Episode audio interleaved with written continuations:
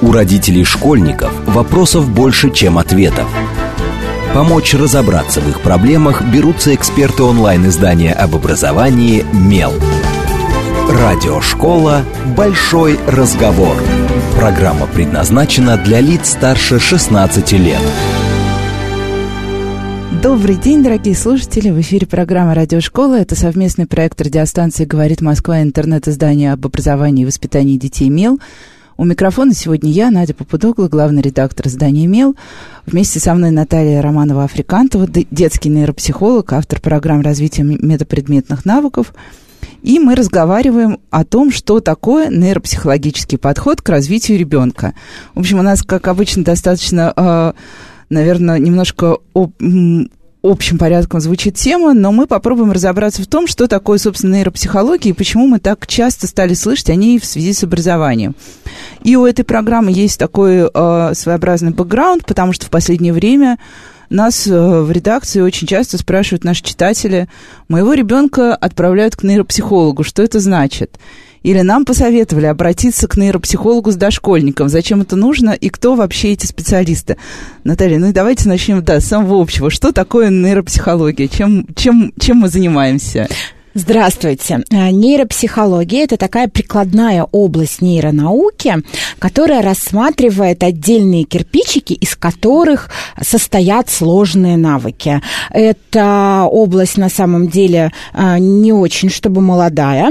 А в послевоенное время, из-за того, что было очень много ранений, э, исследователи заметили, что у человека может быть нарушен какой-то очень маленький кусочек навыков. То есть человек понимает речь, но не может сказать, или может сказать, но не может целое предложение составить. Или вот огромное количество было разных случаев, в которых были вот такие вот малюсенькие нарушения.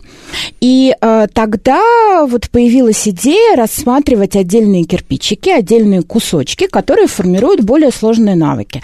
Например, если мы говорим о речи, то для того, чтобы говорить, ребенок должен слышать слух сам по себе, слуховое внимание, выделить речь из потока всех звуков, которые его окружают. А, фонематическое развлечение, один звук отличить от другого.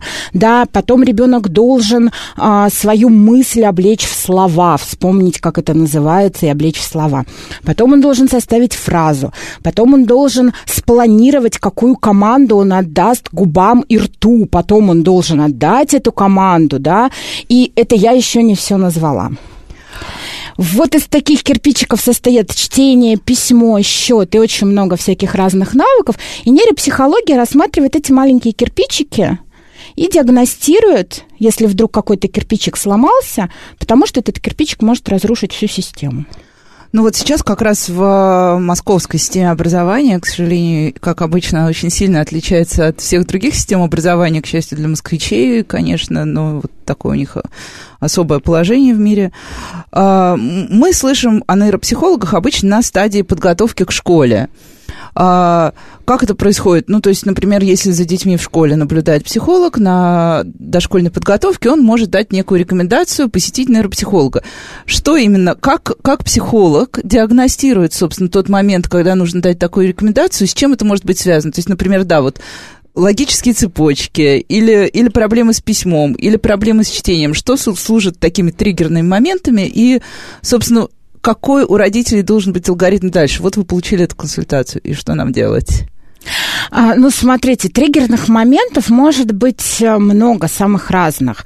Из а, неочевидного на первый взгляд, но часто встречающегося, я могу сказать, а, например, о произвольном внимании. Произвольное внимание – это умение удерживать свое внимание там, где мне нужно его сейчас удерживать, а не там, где мне хочется. Не отвлекаться, например. Но это то, что считается одним из важнейших критериев, да, собственно, готовности ребенка да, к школе. Да, это важнейший критерий, потому что даже если ребенок умеет читать и писать, но не умеет 15 даже минут подряд читать и писать то, что нужно, да, сам навык чтения есть, сам навык письма есть, но он написал одно слово, отвлекся и смотрит в окно. И он получит двойку, мама придет, и ребенку и маме сообщат, что у ребенка двойка, а мама будет удивляться, почему, если ребенок умеет и писать, и считать. Это самый простой пример. Наверняка есть какие-то а,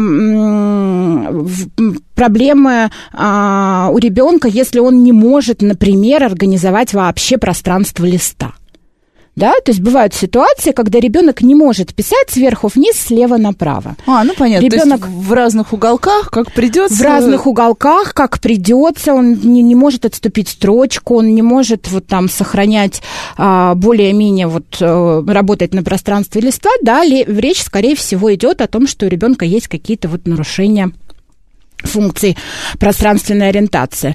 А, то же самое, если ребенок, например, а, не может научиться читать, хотя там а, Вроде бы и возраст. Вроде и... бы и возраст подошел. И в школу да, ходит. И в школу собирается. И, но у ребенка, например, он, может быть, даже умеет читать, но специалист заметил, что у него сформировано так называемое угадывающее чтение, когда с ребенком слишком рано начали заниматься обучением чтению, у него формируется навык, который снаружи очень похож на чтение, но на самом деле нашим обычным функциональным навыком чтения не является. И если специалист это замечает, он тоже может посоветовать но специалист это именно должен быть психолог или педагоги тоже каким-то образом э, могут все это системно вычленять, или они этим не очень занимаются? Вы знаете, вы знаете, у нас а, в стране, к сожалению, нет вообще, вот кроме строго вот медицинских специальностей, а, нет а, очень четких разграничений, кто на что имеет право, кто что обязан делать, а кто что не может делать или кто что мог бы вообще делать. Поэтому случается по-разному. Есть педагоги, есть логопеды, например, есть дефектологи, психологи, которые получают а, какое-то дополнительное образование для того, чтобы разбираться в этих вопросах, и могут э, разбираться там в достаточной мере для того, чтобы а, как минимум дать совет, обратиться к специалисту. А, а бывает такое, что... А бывает, к сожалению, да, что психолог не всегда это замечает и не обязательно это заметит и родителям об этом скажет. А если говорить о каких-то еще таких тоже типовых признаках, например, а, я часто слышу, что дети получают рекомендацию обратиться к нейропсихологу, например, когда они зеркально пишут вот этот возраст 5-6 лет, зеркальное письмо, и всегда говорят, что ну вот это вам точно-точно к нейропсихологу. Это какой-то такой миф, потому что на самом Еще деле не... очень, очень многие же дети пишут зеркально на начальной стадии письма. Еще не точно-точно, но сходить стоит, я бы сказала. На начальной стадии письма действительно нормально, что ребенок зеркалит, но если это продолжается, то есть смысл а, сходить а, к нейропсихологу для того, чтобы убедиться в том, что а, нет никакой ошибки с формированием схемы тела, да, то есть мы вот э, пространство листа или положение буквы право и лево, мы всегда, наш мозг определяет, исходя из того, а, какую схему тела нашего он себе себе построила. Где верх, где низ, где право, где лево, мы знаем потому, где у нас какая рука, где голова, а где ноги.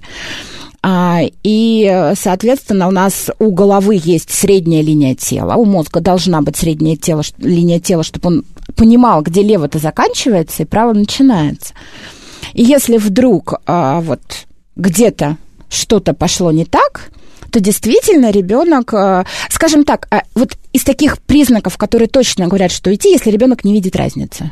Ага, то есть, то есть вот если ты ему говоришь, левый... посмотри внимательно, и он, ой, да, и меняет справа налево, то, скорее всего, очень большая вероятность, что это действительно на начальном этапе, что это возрастное, что это пройдет. Если ребенок искренне не замечает разницу между тем, что надо было написать, и тем, что он написал, то тут, скорее всего, да, нужна помощь специалиста.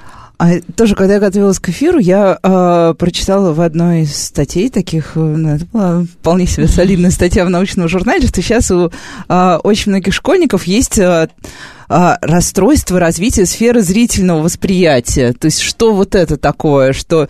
И как раз э, там говорилось, что...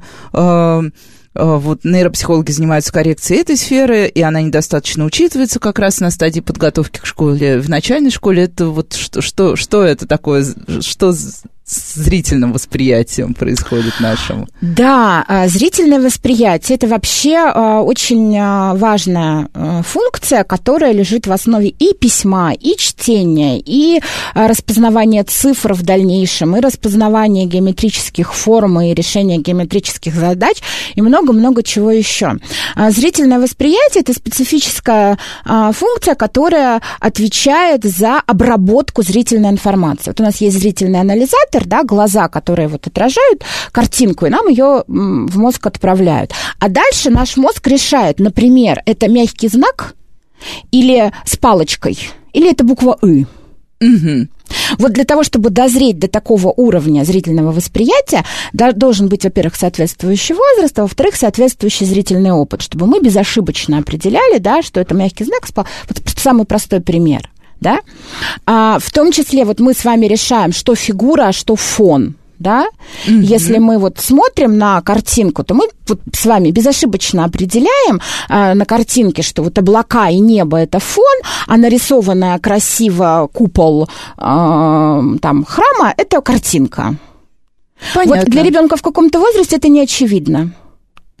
Ну, то есть это свидетельство какого-то определенного там э, э, уровня развития мозга, да? То есть да. И если она нарушается, то, собственно, до ребенок даже старше определенного возраста все равно не различает эти самые фигуры там или буквы.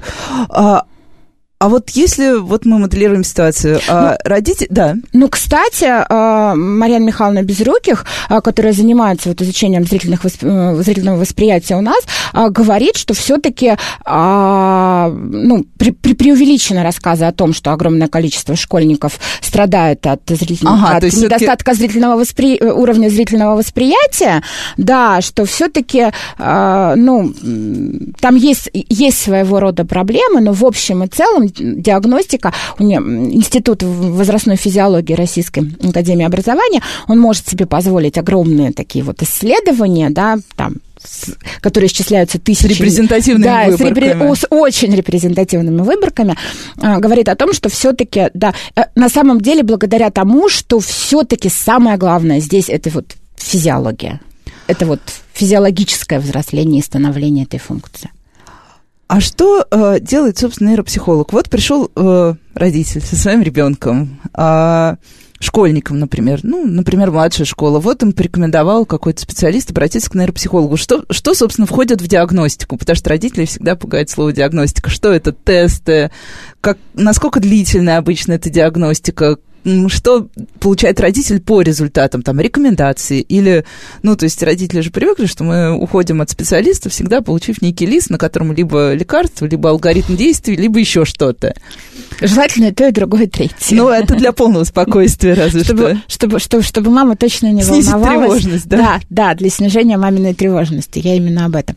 Ну, смотрите, а, диагностика дошкольника по-хорошему должна а, длиться не очень долго да, а, поэтому хороший специалист а, старается ее как можно быстрее проводить а, для того, чтобы а, дошкольник не устал. То есть, если он к концу диагностики начинает а, не выполнять упражнения, мы не можем сказать, а, почему а, это происходит. Картина, да, да, мы не, получ... не можем понять, он просто устал, потому что, да, у нас вот есть первый блок мозга, который отвечает за энергию нашего мозга, да, и когда он нажимает кнопку «выкол», мы больше ничего уже смотреть и проверять не можем, потому что выкол. И уже вот ничего. А на самом деле методик много, методики разные. Очень важно даже, наверное, не то, какая это методика, а то, а, насколько глубоко специалист понимает, какие функции он диагностирует. Да? Потому что, что вот, он, собственно, ищет. Да, что он, собственно, ищет. Потому что а, самая сложная задача, это когда ребенок не смог выполнить какое-то поставленное перед ним задание, определить почему. Да? Потому что самая частая причина, потому что не захотел.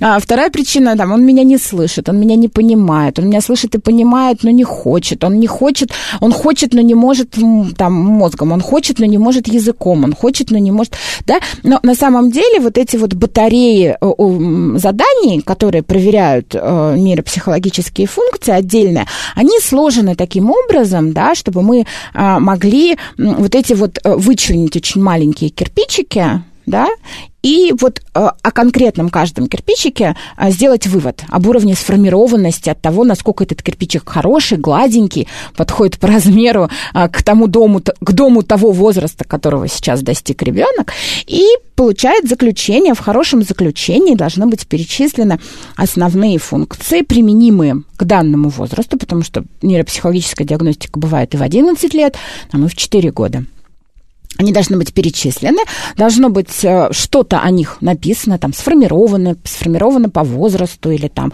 наблюдается там дефицит там, какой-то функции, и должно быть заключение о том, какие кирпичики страдают, какие кирпичики недостаточно гладенькие или не того размера, и должны быть даны рекомендации по коррекции. Ну, или, соответственно, по обращению к какому-то медицинскому уже специалисту, если вдруг нейропсихолог посчитает, что здесь первичен врач.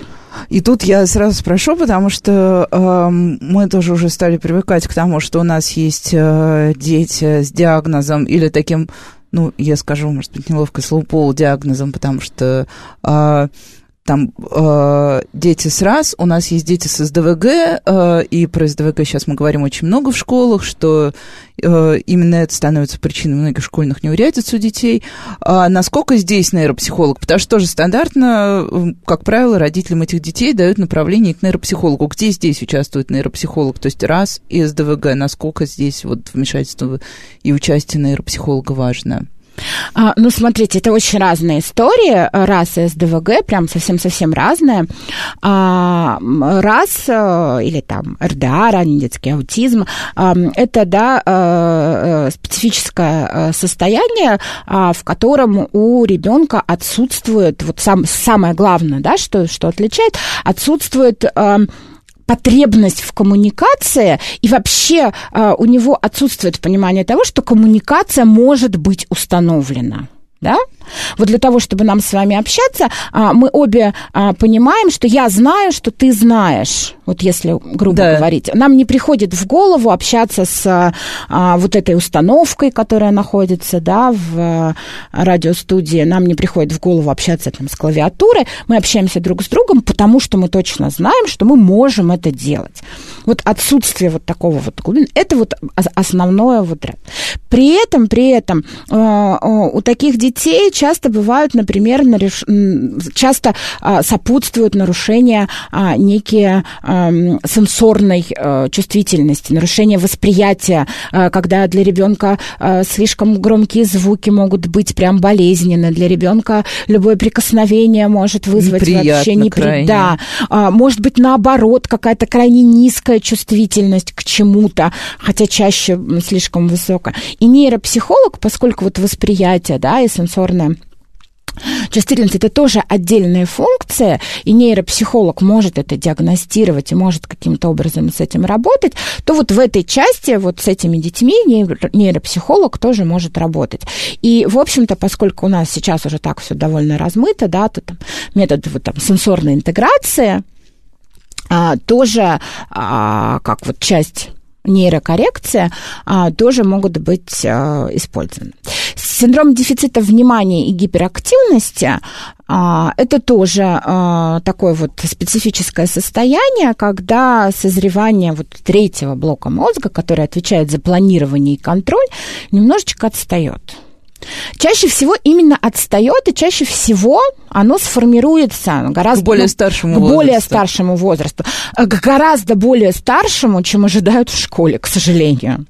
Да, то есть в отличие там, от расстройства аутического спектра, где прогноз может быть самый разный, здесь, скорее всего, все закончится хорошо, если не успеют а, ребенка Сейчас сложно мне подобрать другое слово, загнобить в школе. Это точно. Я честно старалась. Я, нет, я, нет, нет, все нормально. Честно... Мы знаем, что часто так и происходит, к сожалению. Я честно выбирала слово, которое более петербургскому лексикону бы подошло. А, да, синдром дефицита внимания это когда вот эти вот лобные доли, которые отвечают за планирование, за контроль, да, и за умение вот отвечать за свои действия прямо здесь и прямо сейчас, а, созревают с большим опозданием. И таким детям очень тяжело в школе, потому что наша программа на них не рассчитана совершенно. Предполагается, что э, ребенок должен ну, самостоятельно отвечать за свой контроль, да, что ребенок должен самостоятельно отвечать за свой контроль, у него никто в этом не помогает, а у ребенка не получается, то есть он не может, он вот по пути, а, то есть э, казалось бы, да, самая простая, напишите букву А, своей тетрадке. Вот простая задача. Этот ребенок, может быть, умеет писать и читать, и знает все буквы, и вообще он может быть очень умным. Но э, на самом деле задача «напишите в тетрадке букву А» складывается, вот здесь уже для него, из кучи других задач. Открой рюкзак, достань тетрадь, положи тетрадь, откройте. Безумно сложно. И он в процессе такое количество раз может отвлечься, и столько всего интересного вокруг э, и столько всего э, вся, всякого разного, что это вот тот случай, да, как раз-таки, когда у ребенка, э, причем бывает синдром дефицита внимания без гиперактивности, да, он может сидеть тихонько, спокойненько, но ничего не но делать. Но все равно при этом, да. да. он ничего не сделает. Он сидит, он вроде даже особо не, там, не, он не прыгает по классу, например, да? Ну да, как вот. классически представляют. Да, да, да, да, да. Но он просто вот отвлекся, о чем-то задумался, о чем-то вот там куда-то вышел, он и задает тетрадку, в которой там три примера из двадцати, которые он прекрасно может решить. А если, вот, собственно, уже даже если э, отвлечься от детей с какими-то специфическими особенностями развития, то вот коррекция. Какая коррекция все-таки обычно? Вот этот лист для родителей, что там обычно бывает, если у ребенка нашли как раз какой-нибудь такой нетипичный кирпичик? Ну, смотрите, а, бывают нетипичные кирпичики отдельные, да, вот когда вдруг обнаруживается какой-то там дефицит исключительно слухового внимания или обнаруживается дефицит там, вот, исключительно зрительного восприятия. И, соответственно, специалист э, предлагает коррекцию, которая направлена на специальные упражнения, которые помогают То простроить... комплекс упражнений, Комплекс да? упражнений, которые помогают простроить вот там конкретный, конкретный кирпичик, да, вот для решения конкретной очень узкой задачи. А, бывает, например, сейчас а, набирает тоже наравне с нейропсихологией популярность нейрогимнастика, когда мы через физические упражнения а мы простраиваем связи, вот как раз, например, схему тела простраиваем, да, а, простраиваем понятие право-лево, вверх-вниз, есть нейрогимнастика на батутах, есть там просто нейрогимнастика упражнения. Есть такой метод замещающего антогенеза. Если, например, речь идет о том, что ребенок в определенном возрасте не получил какую-то нужную ему стимуляцию, чтобы правильно сформироваться, есть замечательный метод замещающего антогенеза, который позволяет в укороченные... Антогенез – это э, возрастное развитие ребенка. Вот все, что ребенок должен от рождения пройти, вот по порядочку для того, чтобы стать взрослым. Вот метод замещающего антогенеза, он предлагает э, в короткие сроки еще раз пройти самое главное, чтобы сформировать правильно то, что должно было быть сформировано. То есть мы восстанавливаем цепочку. Да, да, да. Есть, например, мозжечковая стимуляция. Еще звучит вот. очень страшно. Слушайте, звучит страшно, но, но оказывается эффективно. Мозжечок, отдел головного мозга, который содержит более половины всех нейронов головного мозга, и отвечает за поддержание равновесия, нашу координацию в первую очередь. И, соответственно, если совсем простым языком говорить, когда мы даем а, нашему телу задачу на поддержание равновесия а, и ко- на координацию движений, а это вызывает, а, скажем так, прилив крови и всех там вот прочих, если, если очень просто. Сложная да? команда. Да, да, да, да, то, то, то прилив всего того вкусного, а, чем питается мозг. Э, и вот в, что, что, естественно, не может э, быть только к э, мозжечку, но и ко всему мозгу. Мозг получает дополнительное питание, и в процессе ребенок стоит на какой-то балансировочной штуке, и ему даются задачи, а, которые он без нее вот не может решить. То есть это, по сути, сочетание физических упражнений и не физических, да? Вот доска балансира, некая задача. Практически всегда в нейропсихологии э, присутствуют физические упражнения, потому что движение тело развивает мозг. И сейчас мы прервемся на короткие новости. С вами программа «Радиошкола». Оставайтесь с нами, мы продолжим обсуждать нейропсихологию через пару минут. У родителей школьников вопросов больше, чем ответов.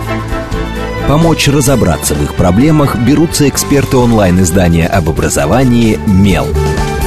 Радиошкола «Большой разговор». Добрый день, с вами снова в эфире программа «Радиошкола». Это совместный проект радиостанции «Говорит Москва» и интернет-издание об образовании и воспитании детей «МЕЛ». У микрофона сегодня я, главный редактор издания «Мел» Надя Попудогла.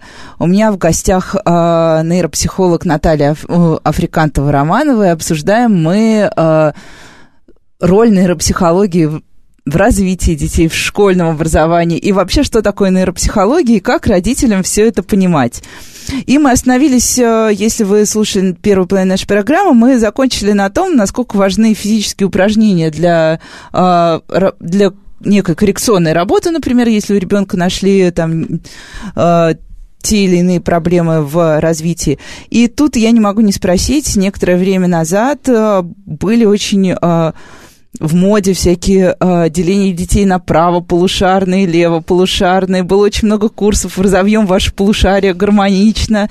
Сейчас это немножко пошло на спад, но все равно есть. Что, что вот это были за методики? То есть действительно ли нужно Э, корректировать детей там в зависимости от того, правополушарные они или левополушарные. Как быть с левшами, которых у нас на самом деле достаточно много и среди детей, а не только среди взрослых? Левшам нужно позволить быть левшами, купить им ножницы и ручки э, для левшей и на этом закрыть этот вопрос. А вот в моде было развитие детей правополушарных и левополушарных, теперь в моде развитие межполушарных связей. А, вот, да. оказывается, у нас есть новая мода. У нас есть я, уже, я уже счастлива ну, конечно, конечно. А, всегда в детском развитии, мне кажется, есть какая-то мода. Сейчас очень модно развивать межполушарные связи. То есть мы говорим о том, что у нас одно полушарие мозга, если очень грубо, а, там, способно к тому, чтобы видеть детали, другая часть мозга способна к тому, чтобы видеть целое. В одной части мозга у нас, а, например, хранится там словарный запас, в другой части мозга у нас хранится хранится нам а, а, хранятся наши мысли, и, соответственно, связь между полушариями, а вот э, прохождение импульса между ними увеличив, увеличивает скорость нашего мышления. То есть, если там все вот быстро происходит, быстро меняется, то мы, во-первых, можем одновременно там видеть и то, и другое. Мы можем и детали, и общий план, мы можем быстрее соображать, быстрее говорить и все такое прочее. Вот. Сейчас есть очень много разных вот э, упражнений, которые вот э, используют на развитие межполушарных связей. Я считаю, что игра на полифоническом музыкальном инструменте, там, где заняты две руки, вот, развивает это уже доста... Да, это более чем достаточно для развития межполушарных связей, а, поэтому если вот говорить о моде, о том, как, как это сделать. Вот. А, ну, там, деление детей на правополушарных левополушарных комментировать не могу, потому что это, ну, не нашло большого подтверждения в науке сейчас, вот на данный момент. Да, есть, есть мода в детском развитии, есть мода в науке. Сейчас в науке это не модно. И да, прозвучало ключевое для... Сейчас мы немножко отвлечемся от школьников. Э, и обратимся к молодым родителям.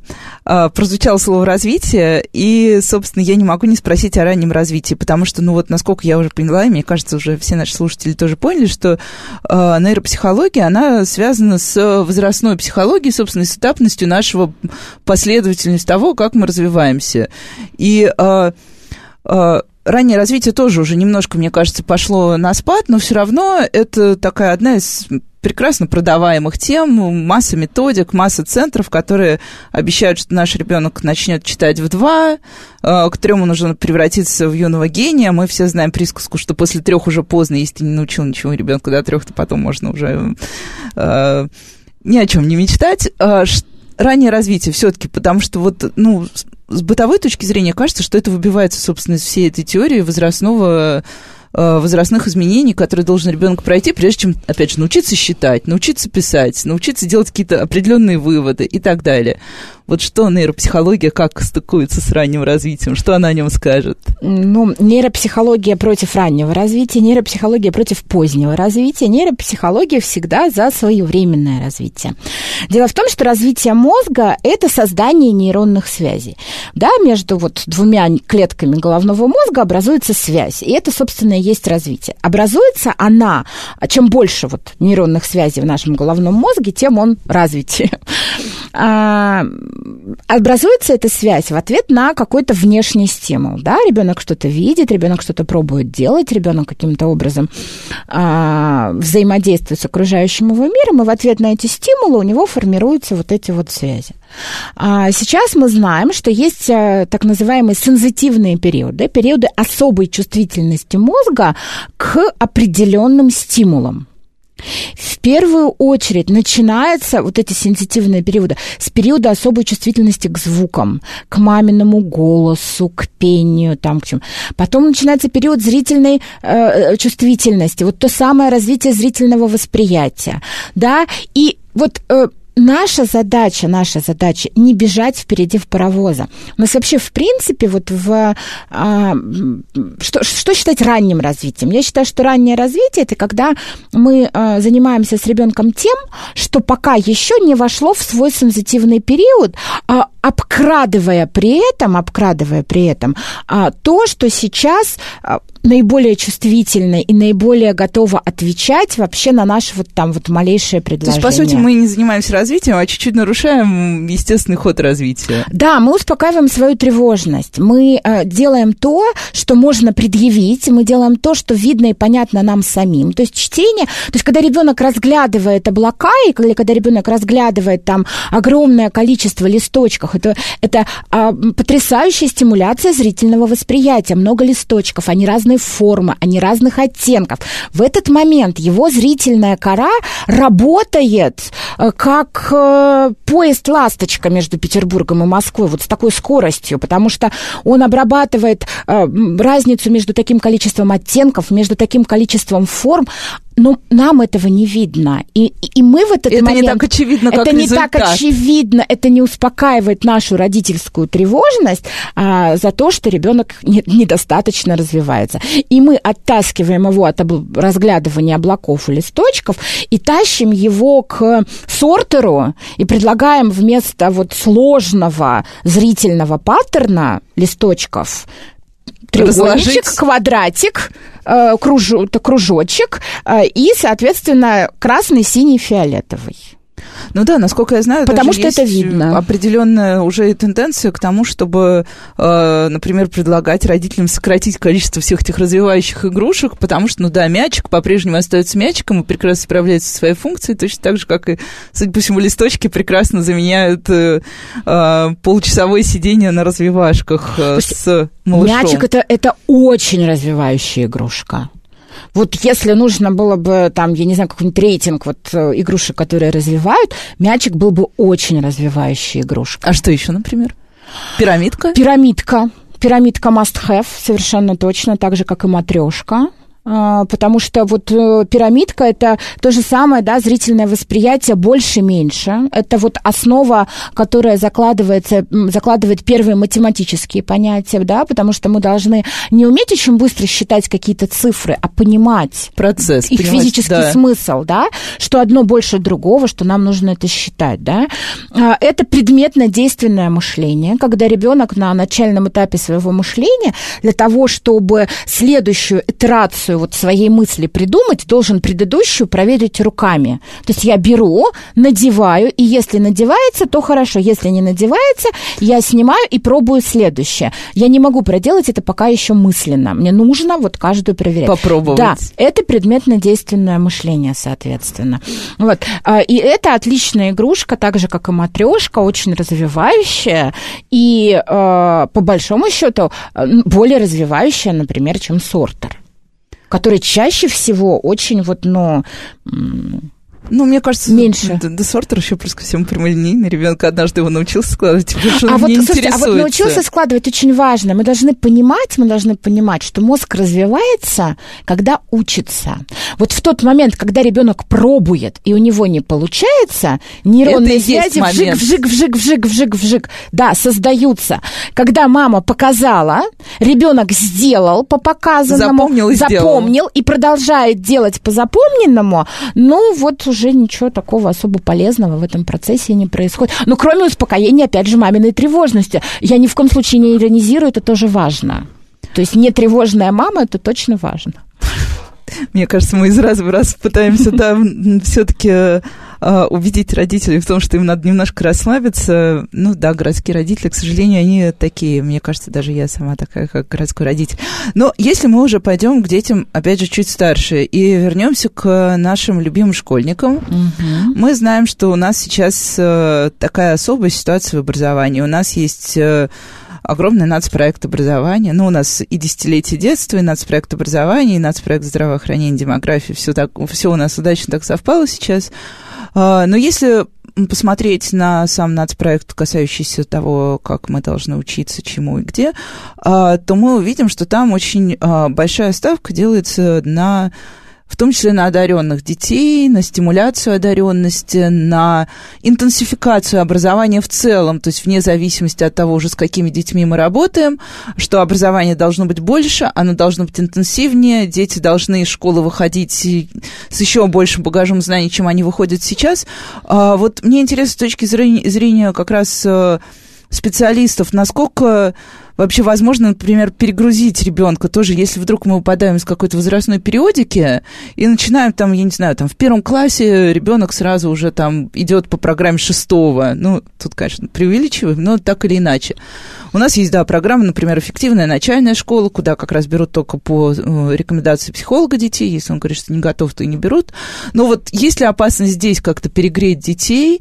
И можно ли, можно ли с помощью нейропсихологии сделать наших детей более одаренными, что всех так волнует? Мы сходим к нейропсихологу, мы скорректируем а, какие-то моменты, и вот мой ребенок начнет сдавать математику на одни пятерки. Вот такое тоже, такое тоже я слышала.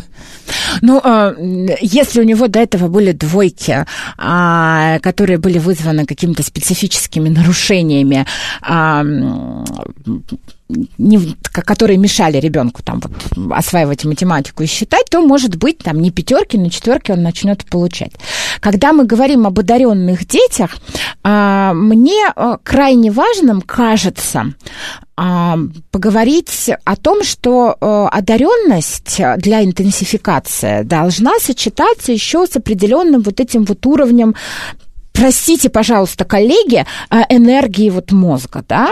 То есть ребенок, который способен учиться в тех школах, которые, я не знаю, как у нас в Санкт-Петербурге это называется школа городского набора, ШГН, 239-й президентский лицей, вот школы, которые для одаренных детей, ну, которые... да, в Москве да, тоже есть определенный набор таких. в Москве есть, ну, да. само собой. Да, э, интеллектуал, вот, вот школы, которые поз позволяют себе отбирать одаренных детей и, соответственно, интенсивно их учить, да, вот эти вот школы. Мне кажется, очень важно понимать и школам, и родителям в первую очередь, что помимо собственно одаренности, ребенок должен обладать очень высоким уровнем энергии. Он должен быть готов к этому интенсиву, потому что, когда меня спрашивают, вот как определить, поступать ли в пятый класс вот э, в эту школу, я всегда говорю, слушайте, ну если ваш ребенок в четвертом классе вышел из школы, перешел дорогу, э, где-нибудь в кафешке перекусил, поехал в автобусе там куда-нибудь, э, сделал по пути домашнее задание по литературе, приехал это куда-нибудь на какой-нибудь кружок, после кружка собрался, приехал домой, в 9 вечера учит английский и в ус не дует, рисует при этом, Нормально себя чувствует. Нормально себя чувствует, ему нормально. Он правда в 9 вечера хорошо соображает. То попробуйте, пожалуйста. Если ребенок, ребенок может быть очень умным, ребенок может быть с высоким уровнем IQ, вот именно интеллектологического, с отличной памятью, много усваивать, э, хорошо понимать и так далее, но вот он слабенький, вот он отсидел 8 уроков, пришел домой, и лег уже поспать, ни на что нет. лег поспать, потом он делает уроки, и если он уроки до 8 вечера сделать не успел, то в 8 вечера мы книжечки откладываем, а утром себе поставим будильничек, потому что в 8 часов вот совсем никак и совсем бесполезно, да, и ему нужно это ежедневно. Вот первый описанный ребенок, он может там, я не знаю, две недели мотаться между олимпиадами, выступлениями, кружками, а потом в одно воскресенье выспаться часов там, не знаю, 20 и прекрасно себя чувствовать при этом. А второй, это не значит, что он менее талантливый. Это не значит, что он менее умный. Это значит, что ему вот такая интенсификация категорически не показана. Он в своем темпе дойдет до туда, докуда ему будет нужно. И, собственно, и не, не станет отстающим. Нет, ни в коем случае. Что не надо думать, что вот этот путь единственно верный, единственно что-то гарантирующий, а, единственно определяющий будущую успешность и так далее и тому подобное. Это определенный а, тип не только одаренности, но и определенный тип вот темперамента, да? Ну, личности, Да, и личности, да. да, которая вот это вот может. Ну и второй вопрос, связанный с образованием, такой, может быть, он чуть более философский. А, тоже на всех конференциях, на многих конференциях а, по образованию, а, на которые мы приходим в последнее время, мы везде тоже слышим нейропсихология. Вот совсем недавно я была на математической конференции, где обсуждалась э, нейропсихология в математическом образовании. Если мы придем на гуманитарные конференции, там тоже будут говорить о нейропсихологии, и создается ощущение, что да, сейчас говоря о программах вообще, о, об образовании в целом, и говоря о конкретных детях, поскольку у нас есть еще один тренд, такой тренд на индивидуализацию образования, что наше образование должно все-таки учитывать конкретных детей в конкретных условиях и исходить из этого. А где здесь место нейропсихологии? Действительно, у нас нейропсихология уже внедрилась в образование ее используют, или это больше вот такая иллюзия конференции какая-то? И что с индивидуальными особенностями? Очень сложный вопрос, очень многогранный вопрос про индивидуальные особенности. Мне кажется, что мы должны говорить об индивидуальных особенностях, когда речь идет, например, о коррекции. Да? У mm-hmm. Васи сломан этот кирпичик, а у Пети сломан другой кирпичик. И, конечно, коррекцию мы должны подбирать индивидуально, хотя есть групповые варианты, когда мы определяем несколько Васи, несколько Петь в одну группу и занимаемся с ними по одной схеме. А если мы говорим про индивидуальный образовательный маршрут, то, собственно говоря, вот э, я, я не уверена, что наша вот массовая школа к этому готова вообще, в принципе. А насколько ей она... это нужно? Просто как вы думаете? То есть не просто вот такое взгляд со стороны. Я не верю в массовое индивидуальное образование ну, по вот, определению. Да, я, я ждала примерно я, такого я, ответа. Да, да, я даже вот не как нейропсихолог, а исходя из своего знания русского языка, могу сказать, что массовое индивидуальное образование звучит очень странно. И тоже еще один такой модный тренд про метапредметность. Да, мы очень много говорим, что наше образование должно стать метапредметным. Вот что это такое? Действительно, наш мозг готов к метапредметности, детский мозг тоже готов, дети готовы воспринимать навыки именно в метапредметном ключе, или, или это просто какое-то модное поветрие очередное? Нет, вот э, здесь я как... Э, это очень модно, но здесь я как раз считаю, что это очень правильно, что модно. Смотрите, какая ситуация Наш мир меняется с огромной скоростью. Мир наших мам от мира наших бабушек отличался гораздо меньше, чем наш мир отличался от мира наших родителей, а наши дети будут вообще жить, скорее всего, на другой планете, и это ускорение будет вот бесконечным, да, потому что вот не просто скорость развития, да, меняется, а ускорение вот этого развития меняется. И мы не можем сейчас сказать, а, что, какие знания будут нужны нашим детям, для да? того, чтобы быть... Да, для того, чтобы быть. Чтобы им было Причем, комфортно. Скорее всего, скорее всего. Вот раньше все-таки мы понимали под образованный и развитый человек объем знаний. Вот кто сейчас самый умный в этой студии? Ваш iPhone. Скорее всего, или даже да. мой компьютер. Или, может быть, ваш компьютер, да, все зависит от того, у от кого из них памяти. скорость. Да, да, у кого из них скорость доступа к интернету больше, даже не от объема памяти. Вот, кто из них самый умный. А, поэтому вот знания сами по себе, знания сами по себе, они вот потеряли так, такое главенство в том, что мы называем хорошим образованием. Но, тем не менее, объем знаний, который есть у вашего ноутбука, такой, что без навыка хорошо разбираться в этих знаниях, у вас ничего не получится. То есть вы должны не просто найти это в интернете, но и определить это, это хороший источник, как сейчас говорят, модно, если мы сегодня все по-модному, годный, да? Да. Это вот невалидный источник, это если мы сегодня по-научному, наука тоже в моде, вот, а, и так далее, и так далее, и так далее. Вот этот навык, например, найти информацию, да, разделить... А, навыки, вычислить, анализы, да, да. анализы там это. Это и есть метапредметные навыки, да? Которые гораздо важнее, чем, собственно говоря, знания, а, вот, которые, которые меняются быстрее. Проблема-то основная даже не, не в том, чтобы дать это, эти знания, а в том, что а, наше понятие о мире там, в науке все меняется быстрее, чем мы можем вообще согласовывать школьные программы, упаковывать в учебники и рабочие тетради и выдавать старшеклассникам.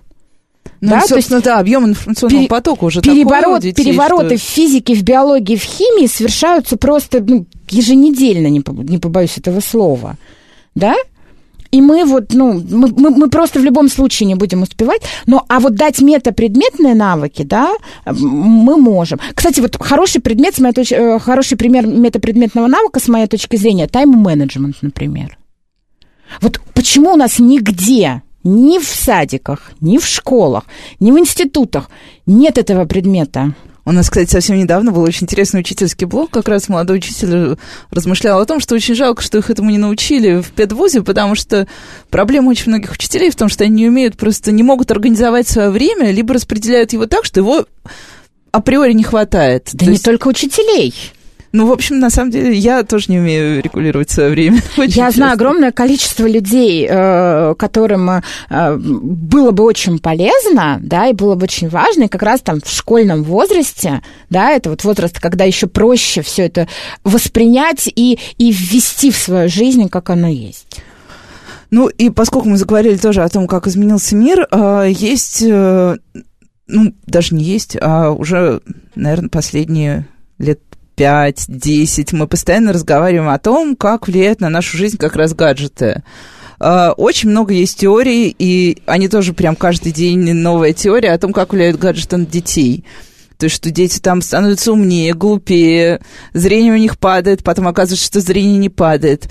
С точки зрения нейропсихологии есть какие-то наблюдения за тем, вот как э, что-то происходит с нашими вот цифровыми этими детьми, которые дети экранов, чтобы отличалось от э, там, предыдущих поколений? Или все-таки мозг у нас продолжает жить вот какими-то своими этими возрастными циклами, и там особых изменений нет, и мы, в общем-то, все похожи?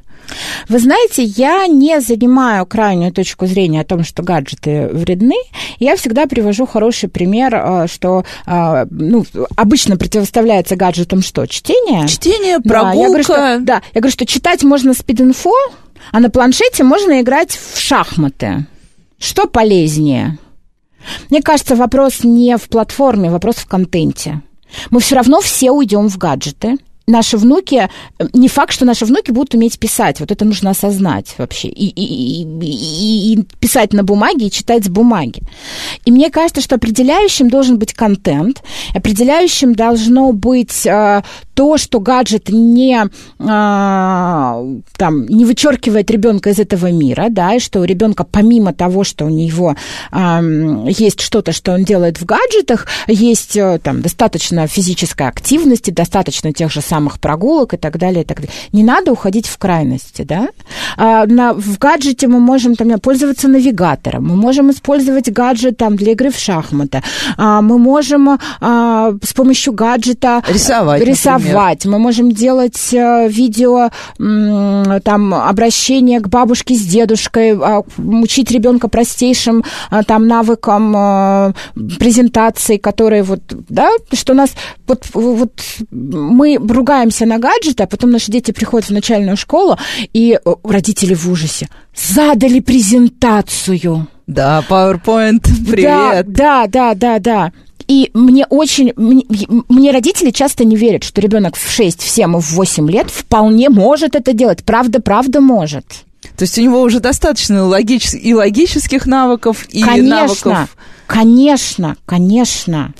Просто мне кажется, что мы должны все-таки а, с самого начала показать ребенку, что гаджеты это инструменты.